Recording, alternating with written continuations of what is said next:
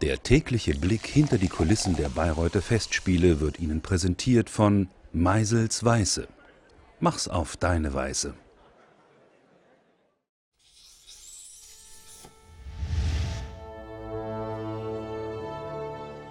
Die GDF macht für mich eigentlich äh, einen Zusammenschluss von Gleichgesinnten aus. Äh, das ist jedes Jahr ein neuer Zusammenhalt, finde ich auch, und ein Zusammentreffen von äh, Leuten aus unterschiedlichsten Kulturen und Mentalitäten. Und das finde ich das Schöne, dass auch äh, Menschen und Freunde Wagners aus verschiedenen Ländern zusammenkommen.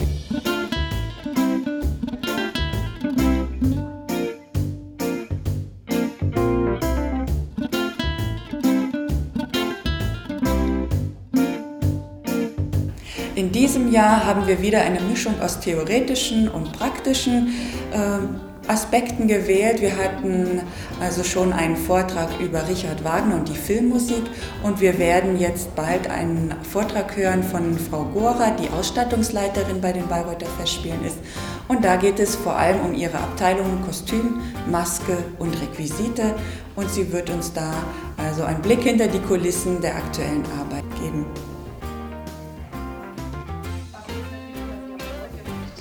Die Gesellschaft der Freunde von Bayreuth wurde im September 1949 gegründet. Seitdem unterstützen die Freunde die Bayreuther Festspiele. Vor allem geht es dabei um Investitionen in Bau und Technik, aber auch in die normalen Betriebskosten geht ein Teil unserer Gelder. Das aktuellste Thema ist natürlich die Generalsanierung, die jetzt ansteht.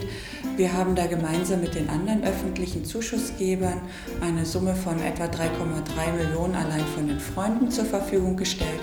Das ist ein Thema, was uns in den nächsten Monaten und wahrscheinlich auch Jahren noch weiter beschäftigt. Aber alles eint halt äh, die Liebe zum Werk Richard Wagners und damit natürlich das Highlight, die Bayreuther Festspiele, zu denen man gerne und regelmäßig kommt.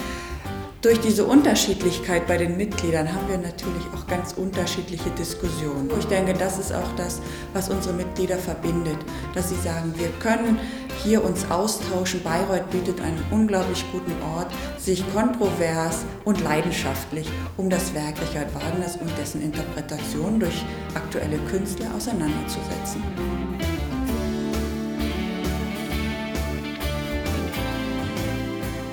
Es ist immer noch ein Stück Verbindungsglied zu dem, was Grüne Hügel heißt, zu dem, was das Werk Richard Wagners ist. Natürlich zu der Musik, natürlich mit allem, was auch die Streitereien sind, ob Neuinszenierung oder nicht Neuinszenierung.